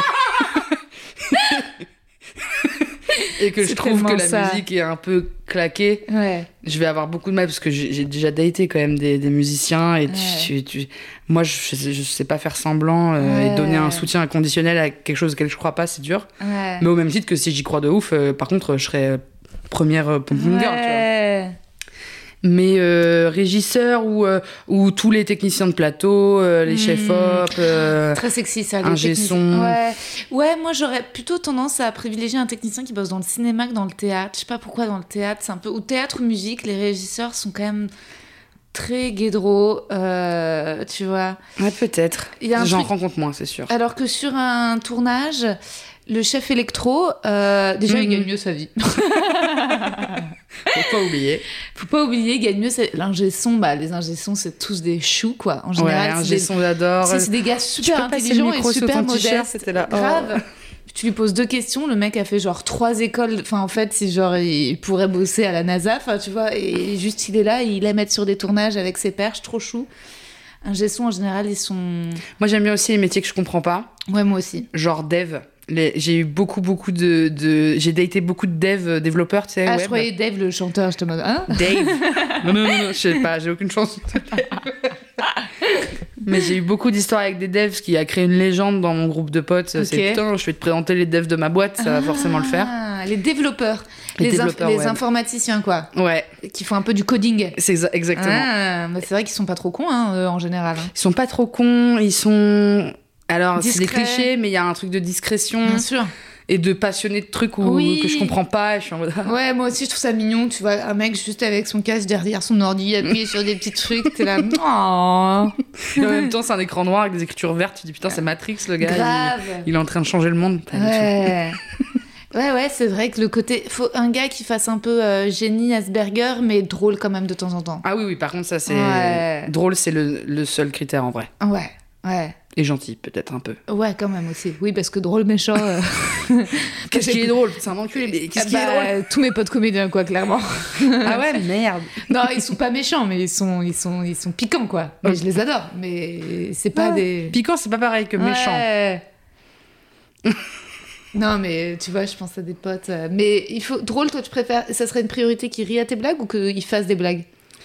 Euh, pas, qu'il fa... euh, pas une priorité qu'il fasse des blagues pour le grand public, tu vois, Ouais. mais qu'il me fasse rire moi. Ouais, ouais, ouais. Moi, je suis plus les gars un peu sarcastiques euh, qui rigolent un peu, de... tu vois. Putain, mais je pense que tu sais que je me demande si je vais pas rester amoureuse toute ma vie de mon ex. Parce Ah. qu'on se tape des bons délires quand même. Mais c'est pas possible, mais c'est juste, ça restera mon meilleur ami. Mais hier, on, a- on est restés tous les deux. Quand est-ce qu'on se fait. Enfin, on, on part dans des délires. Déjà, on chantait au générique du film, tu vois, on était là, il y avait le truc universal, on était là, capitalism, enfin, je sais pas, on, on partait, et ensuite on rentrait chez moi et on a vu un chat dans la rue, et pendant une heure, on a fait des bruits de chat, tu vois, mais peut-être pas une heure, mais j'étais là, Miaou il était là, Miaou et il me faisait rire parce qu'il Ouais, la faisait, complicité, quoi. ouais, il faisait des bruits de chat malade pour faire peur au chat, il était en mode, et j'étais en mode, bah, est-ce que c'est pas ça l'amour, tu vois, faire des bruits de chat malade ensemble? Ouais, si, c'est- la définition. Ouais. Ouais, le, le truc de complicité, de... Hmm, Mais en même temps que t'as aussi dans l'amitié. grave. Les amitiés, enfin, je suis assez. euh, étant célibataire depuis toujours, euh, je suis celle qui milite pour que les gens euh, remettent, un, remettent un peu de l'ordre dans, Merci. dans leur relation et que avoir des potes, c'est tout aussi important que d'avoir un ou une amoureuse ou plusieurs amoureux, amoureuses. Carrément.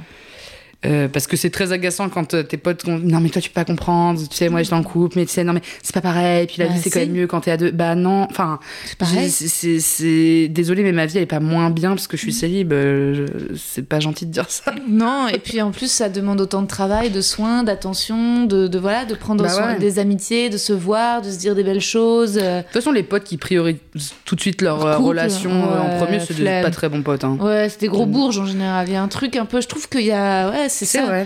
C'est un truc bourgeois en fait de mettre le couple avant tout. Alors que non, justement, si tu veux vraiment déconstruire tous les modèles, bah tu déconstruis celui du couple, celui de la famille. Toi, tu serais plutôt exclusive ou polyamoureuse ou Exclusive plutôt, Ouais, je pense. aussi, ouais, j'avoue. Mais- Sur, euh, mais euh, sans- après, j'en sais rien, tu vois, dans les faits, mais euh, j'ai quand même déjà pas beaucoup besoin. Et comme, euh, tu vois, donc je, je serais, j'ai l'impression de pas me priver de. de parce qu'il y a aussi ce truc-là, quoi, de vouloir découvrir d'autres corps et tout. Moi, c'est pas un truc dont j'ai besoin dans ma vie du tout. Non, pareil.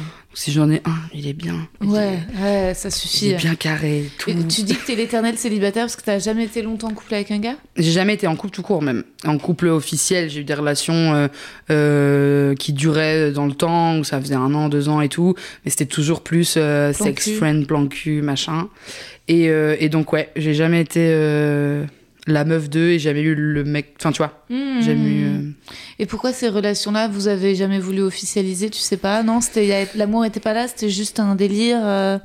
Bah, déjà, la plupart du temps, l'amour était pas là, même si moi, j'avais l'impression qu'il y en avait un petit peu ou qu'il y avait un potentiel, mais qui en même temps était cassé par le fait que l'autre voulait pas que ça aille plus loin, entre guillemets, tu vois. Ok. Euh, je pense que ça a jamais été jusque-là pour plein de raisons. Que je choisissais pas des bonnes personnes, euh, c'était pas des relations super saines, que euh, y a de la grossophobie là-dedans aussi, tu Ouais, vois, le, truc de la meuf grosse on la baise mais on, on, On la la présente pas pas. ses potes. Voilà, exactement. Euh, que moi toute seule, je suis un peu euh, euh, Enfin, je suis devenue très effrayée du coup Ouais. de, de ça, parce que j'ai grandi dans ce monde où on me dit que de toute manière ça m'est pas accessible. Et, euh, et donc, euh, ça facilite pas, facilite pas du tout les relations aujourd'hui. C'est-à-dire, moi, il y a un gars qui m'aborde, je deviens un petit glaçon, comme on en parlait tout à l'heure, et je fais Ah non Alors que t'es tellement belle, mais ça doit te saouler aussi à l'inverse d'être un objet de fantasme d'être fétichisé. C'est ça. Ouais. Après, ça arrive euh, pas tant que ça maintenant, Ok. parce que du coup, je suis beaucoup moins sur les applis, et puis ça se repère en deux secondes, et ça, Ouais. ça dégoûte un peu euh, les messages, j'adore tes blablabla. enfin, ça arrive trois fois par mois, et je, je- je supprime en deux secondes. Mais euh, bah, quand t'es déjà pas très à l'aise avec ce truc-là, le fait qu'on te sexualise en plus sur un truc où. Bah, ok, enfin, tu vois, Ouais. qui est pas de ma personnalité ou de mon charisme ou quoi, Ouais. bah, ça me. Ah, dégueu. Ouais, grave. Ouais. Bah, tu sais, euh, moi, ça fait aussi longtemps, hein, depuis Johan, que je suis célibataire. Parce que, pareil, c'était des relations euh, comme toi, euh, en tout cas compliquées, longues, mais pas. J'étais pas. Enfin, bref. Bref, des mecs maqués, hein, on va pas. non, mais j'ai eu deux histoires dans ma vingtaine avec des, des hommes qui étaient pas disponibles. Et c'était quand même un peu ma spécialité Ah, ouais. d'aller chercher les hommes pas enfin d'aller chercher en tout cas de tomber euh, sur des hommes euh, parce que c'était pas non plus un kink ni rien mais et ensuite quand ils étaient disponibles parce que pas en couple ils étaient pas disponibles émotionnellement quoi Ouais, tu vois c'est euh, c'est dur ouais, ouais. Parce que là, du coup, ça fait combien de temps que t'es. euh, c'est libre Ouais. bah oi when it comes to your finances, you think you've done it all. You've saved, you've researched, and you've invested all that you can. Now it's time to take those investments to the next level by using the brand behind every great investor, Yahoo Finance. As America's number one finance destination, Yahoo Finance has everything you need, whether you're a seasoned trader or just dipping your toes into the market. Join the millions of investors who trust Yahoo Finance to guide them on their financial journey. For comprehensive financial news and analysis, visit yahoofinance.com, the number one financial destination, yahoofinance.com. bah en fait euh, longtemps parce que hum, parce que sinon c'est des petites amourettes mais non non je pas hein. oh bah attends bah en fait la dernière euh, vraie euh, liaison que j'ai eue c'était avec on va dire Edouard qui était un pseudonyme puisque c'est le nom que j'ai utilisé pour le personnage dans mon livre et c'était quand? C'était en, en 2020 oh, même moins non avant non, non, c'était. Edouard, euh, c'était euh, 2000 euh. Oh, si, exactement, ça a commencé en juillet 2018. Donc, euh, non, non, c'était. Ça, ouais, c'était de 2018 à 2019. Donc, 2019, 2020, 2021, 2022, trois ans. Trois ans, et c'était pas une. C'était une liaison. Oui, c'était oui, une oui. liaison destructrice. Et ensuite, j'avais eu dans ma vingtaine une autre liaison, mais c'est pareil, j'étais pas, j'étais pas la petite copine, c'était pas mon petit copain. On j'étais pas présente à mes parents, on n'est pas, euh, tu vois, on est partis ensemble, en mais en secret. Ah, La- la vraie- Dur. Ouais, la vraie relation que j'ai eue, euh, bah après c'était Johan et ensuite là non et ensuite il y a eu euh, Emmanuel- enfin bref un autre gars et je dev- et c'était au moment où je jouais à l'Odéon et lui on a eu une relation de six mois, euh, c'était un super gars. Euh, mais c'était on était ensemble, c'était mon copain, j'avais présenté à mes amis et je jouais à l'Odéon donc ça devait être en 2014. Donc voilà, ma vraie dernière relation, c'était en 2014. D'accord. Et du coup, depuis, toi, t'arrives quand même à avoir. euh, ouais, à, à continuer à vouloir rencontrer des gens parce que j'ai quand même. Non, euh, à ton âge, pendant deux ans, j'ai été enfin je me branlais mais j'ai pas voulu baiser avec des gars. Eh, c'est bon, Ouais. c'est my thing. Ouais, ouais, ouais. non, non, j'ai vraiment fait un break à un moment, j'en pouvais plus. J'avais Ouais. besoin de faire une pause toute la fin de ma vingtaine. Je me disais, oh putain, là, non, je... En fait, je me retire du, du game. Là, en fait, je trouvais que c'était beaucoup d'énergie et que j'arrivais, euh, en fait, à... Enfin, en fait, à faire d'autres, plein d'autres choses sans, quoi. Donc, Ouais. euh, donc non, non, j'ai, j'ai arrêté de dater, j'ai arrêté de, de faire l'amour avec des mecs, j'ai arrêté de... Et puis, j'ai repris avec le stand-up, bah, parce que ça fait des anecdotes. clairement. Mais après, je suis pas. euh, Enfin, je suis comme toi, je sens pas. euh, J'ai pas. Tu sais, euh, c'est pareil, c'est ce truc de polyamour. Je sens pas que j'aurais besoin. Parce que je trouve que c'est sympa de se plaire, la séduction. euh, mais ensuite, Ken, tu vois. Je trouve Ouais, que c'est un truc tellement intime.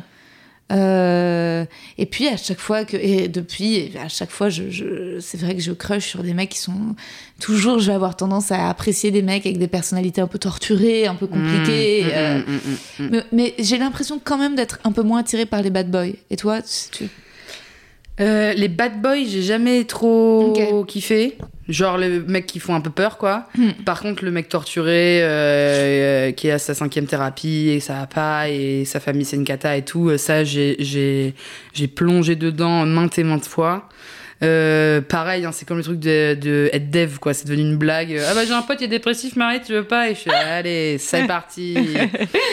Euh, mais euh, mais parce que histoire familiale aussi où euh, moi j'ai un père qui a une maladie mentale et tout donc je tu vois Ah ouais? le lien est quand même ouais mon papa il, euh, il a découvert un peu sur le tard euh, de sa vie mais euh, il est bipolaire Ok. ouais et euh, et donc forcément petit rapport Ouais. familial à la au, au truc de non mais il y a des gens qui vont plus mal que moi et du coup c'est eux dont il faut prendre soin et, et j'ai un peu l'un- en tout cas c'est ce que j'ai analysé de Ouais. ces sept ans de thérapie je vous embrasse ma Ah. psy adorée Mais c'est vrai que tu as l'air d'être quelqu'un qui donne beaucoup, euh, de très généreux. Et euh, est-ce que tes parents sont toujours ensemble? Non ils sont séparés il y a euh, j'avais 14-15 ans ouais Ok. Et ils ont des conjoints chacun de leur côté à nouveau? Mon père oui ma mère non Hmm. Mm. Ma mère non plus. mais alors ma mère c'est plus un truc de Non, mais pareil, ma mère non plus. Mais, mais je pense quand même que. Euh, Il y a pas mal de choses qu'on fait en mimétisme aussi parfois avec nos mères. ah complètement ouais c'est ouais. possible hein. Ouais. C'est après j'ai la chance d'a- enfin c'est rigolo parce que j'ai la dernière relation un peu euh, qui m'a vraiment fait du mal de ouf. euh, C'était il y a du coup deux ans bientôt là et euh, et euh, et c'était un gars pareil torturé ça pas machin un truc bidule. Et, euh, et, euh, et c'est une des premières fois où j'en parle à ma mère, quoi. Parce que là, je me sentais vraiment désespérée, parce que je me disais, putain, mais c'est pas possible, ça fait 5 ans que je suis chez le psy pour régler ces trucs-là, et je me refais pigeonner. euh, c'est pas, qu'est-ce qui se passe, quoi? C'est quoi le bug? Et j'ai capté que ma mère avait tout euh, compris. Genre, elle avait déjà vécu ça, elle, elle, elle avait les mots à ma place, tu vois. Elle était là, ah non, mais c'est un garçon un peu compliqué, qui est comme ça sur ci, et puis qui est. Non, mais écoute, et elle, m'a super bien conseillé parce que euh, euh, ma mère, c'est quelqu'un à qui tu peux vraiment parler de tout ça. Elle est, elle est super ouverte et, et chouette. Et, euh, mais j'ai vraiment eu un truc de. Ah putain, mais c'est-à-dire que ça arrive. euh, Enfin, c'est-à-dire que c'est pas nouveau comme problème, quoi. C'est-à-dire que ça arrive à toutes les femmes et potentiellement plein d'hommes aussi, euh, ce truc-là de, de, de, de torture de l'esprit et que euh, et que euh, bah, maman qui est avec qui j'ai euh, 50 ans d'écart enfin 40 ans d'écart en fait elle a vécu les mêmes histoires avec d'autres gars mais bah oui parce que C'est on s'est ouf, pas hein. tapé les mêmes gens avec ma mère mais Ouais, euh, c'est ouf. Moi, ma mère, elle a tout de suite été assez généreuse aussi en me disant. euh, oh, il est quelle heure? Ah putain, 1h13 déjà. En me disant que elle avait aussi souffert en amour et que très tôt, hein, mais même dès que j'étais adolescente, elle était vraiment en mode euh, l'amour c'est dur, l'amour ça fait mal, le mec c'est compliqué, moi j'y suis pas arrivée. En fait, ma mère c'est vraiment une grande romantique aussi, je crois, tu vois. Et résultat, elle idéalise. euh, En fait, la plupart du temps, elle s'en fout des mecs, elle les trouve nuls. Mais dès qu'elle tombe amoureuse, ensuite, elle se met immédiatement en infériorité. Euh, elle a une tendance à, ouais, euh, hyper hétéro, euh, à se soumettre, quoi, en fait, à- et puis à mettre le mec au-dessus d'elle, et en fait, Ouais. à, à se, à se sacrifier, en fait, à se dévouer corps et âme. Et, et elle est fleur bleue, en fait, elle est fleur bleue. Après, je pense qu'elle est aussi sensible à la beauté des hommes, mais qu'elle n'a pas confiance en elle, et qu'elle est très.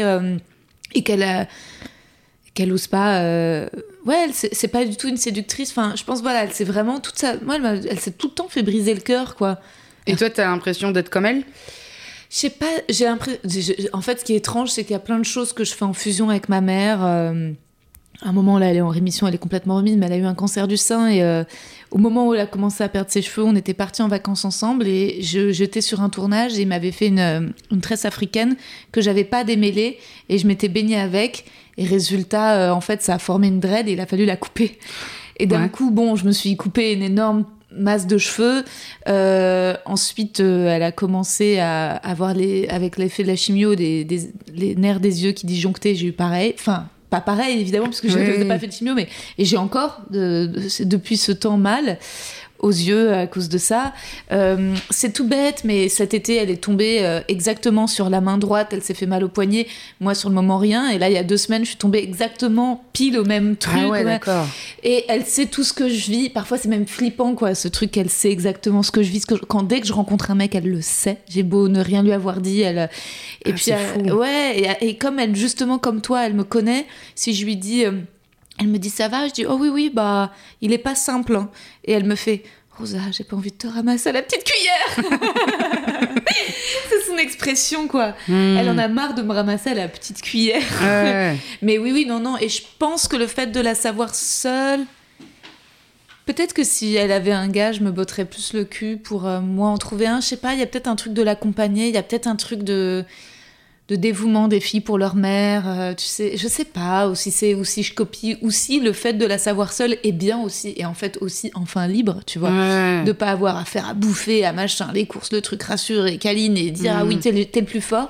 De la voir, euh, tu vois, vraiment en fait sortir avec ses potes et faire ses trucs et en fait être indépendante, qui fait sa retraite. Il y a aussi un truc de oui, bah, enfin, c'est bien d'être solo, quoi. Enfin, je sais pas. Mais. euh, Et ton père, lui, par contre, malgré sa maladie mentale, il a retrouvé une conjointe. Ouais, euh, bah déjà il s'est soigné, donc forcément euh, ça, ça, ça aide aussi à rencontrer d'autres gens. Mais je pense que mon père, ce qu'il a le mieux réussi, c'est ça, tu vois. C'est les relations amoureuses. Il a toujours eu. C'est un euh, tombeur. c'est un peu un tombeur. Bah, il était marié avant d'être avec ma mère, ensuite il a été avec ma mère. Ils sont jamais mariés. Et là, il a vécu. Enfin, il a jamais été célib, quoi. J'ai l'impression Ah depuis ouais. ses 25 ans. Il a ou alors ça a duré deux mois. Mais euh, C'est un beau mec.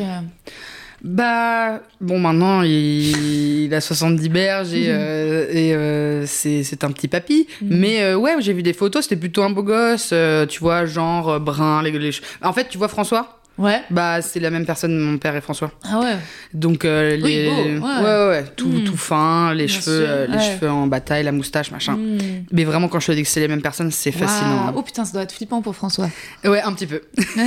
tu m'étonnes. Et puis ils ont, enfin, on est deux frères et moi, et euh, et et c'est rigolo parce que donc moi je ressemble vraiment très très fort à ma mère dans la personnalité, après physiquement un petit peu aussi, je ressemble aux deux. Moi et François on se ressemble quand même pas mal. Oui. Pierre pas trop. Et en, en- mais par contre, en termes de personnalité, c'est rigolo parce que François, il a vraiment pris beaucoup du côté paternel euh, dans, dans la pudeur, dans la manière de, Oui. de s'exprimer, ses intérêts, même euh, intellectuels et tout. Euh, quand moi et Pierre, euh, pas trop. Enfin, je veux dire, on, ressemble beaucoup, beaucoup moins à notre, à notre père. Mais moi, j'ai un souvenir, j'en parle tout le temps, mais un jour, je, je, je, je sais pas, je dois avoir 13 ans, même peut-être. et je tombe sur une photo de François en noir et blanc avec des lunettes. Et je dis à mon père, mais c'est quoi cette photo de François à 13 ans? Enfin, cette photo de François enfant, ça n'a pas de sens. Et, et il me dit, mais Marie, c'est moi, c'est pas ton frère. Et en fait, ils, ont, ils avaient tellement le même visage Oh là là. que, que j'ai vraiment cru que c'était François, quoi. Dingue. Et ils faisaient quoi tes parents? Alors, mon père, il était éditeur et euh, ma mère était quête dirigeante en, chez Renault. Elle était, euh, elle était assez haut placée dans les questions environnementales, production des voitures euh, écolo et tout. Elle a fait ça pendant 40 ans. ouais. Trop bien, Bad bitch. businesswoman. Yeah, bad bitch. Ouais, elle a été élue femme de l'année, des trucs comme ça et tout. Ouais, trop, Putain, trop stylé. Les deux Brouwer, et là j'ai vu dans tes stories, vous avez des cousins qui ouvrent des boulangeries, des trucs euh, Ouais, mon incroyables. cousin, il a ouvert euh, une. Du cousin de côté de mon père, il a ouvert euh, une boulangerie là dans le 18. Le Miette, ça s'appelle. Ça a l'air trop bon. Et t'as pas un autre de Brouwer qui était dans les médias récemment euh, Bah, Pierre, il- mon oui, frère, Pierre. il est prof du théâtre de la Starac. Donc il est sur TF1 quasi tous les jours. Mais c'est énorme. Je pense qu'une petite thérapie familiale s'impose euh, sur. Bah en tout cas, euh, vous, vous cartonnez quoi. Ouais, franchement, c'est cool. Je vais passer au petit questionnaire de Proust. Ah oui, j'avais oublié, putain. J'ai peur. Non. La qualité que tu préfères chez un homme? L'humour. La qualité que tu préfères chez une femme? L'humour. Le principal trait de ton caractère? L'humour. Ce que tu apprécies le plus chez tes amis. L'humour aussi Ils me font rire. Oh. Ton principal défaut. L'impatience. Ton occupation préférée. Faire des câlins à mon chat. Oui. Putain, on est la même personne. Ton idée du bonheur.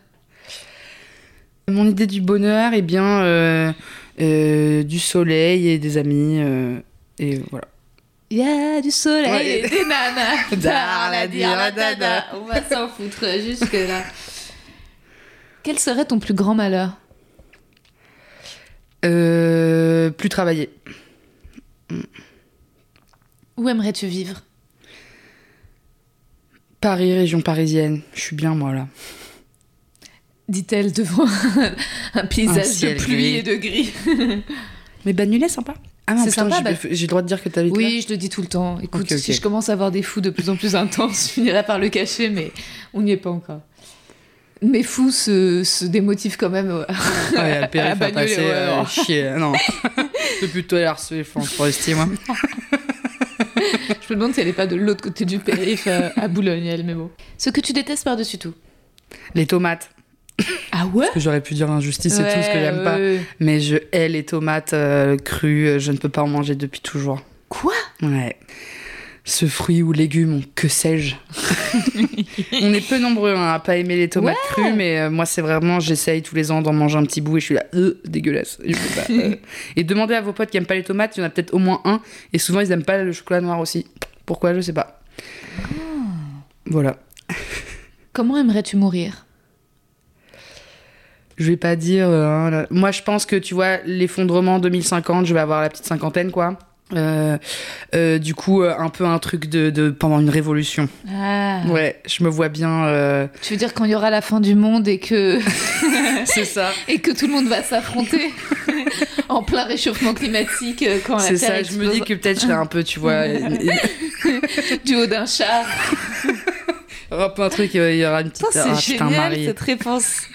Et heureusement qu'elle était là. Et c'est grâce à elle que la Terre, finalement, n'a pas explosé.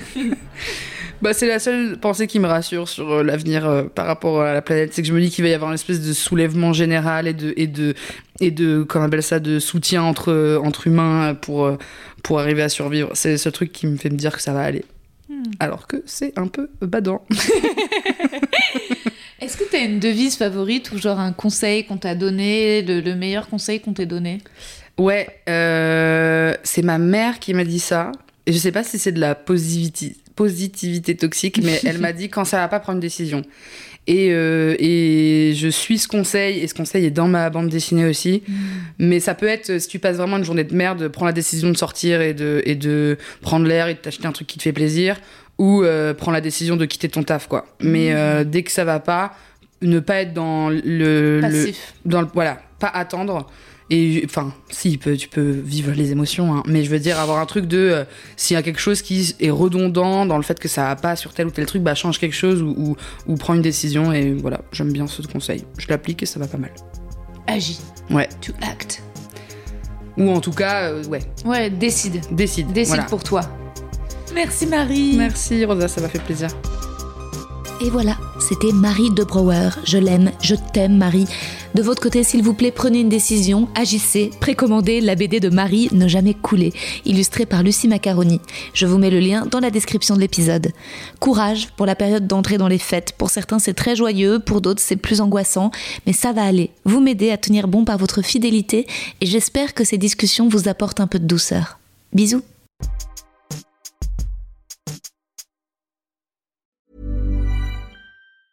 Hi, I'm Daniel, founder of Pretty Litter. Did you know cats tend to hide symptoms of sickness and pain? I learned this the hard way after losing my cat, Gingy. So I created Pretty Litter, a health monitoring litter that helps detect early signs of illness by changing colors, saving you money and potentially your cat's life. Pretty Litter is veterinarian developed, and it's the easiest way to keep tabs on your fur baby's health right at home. Go to prettylitter.com and use code ACAST for 20% off your first order and a free cat toy. Terms and conditions apply. See site for details.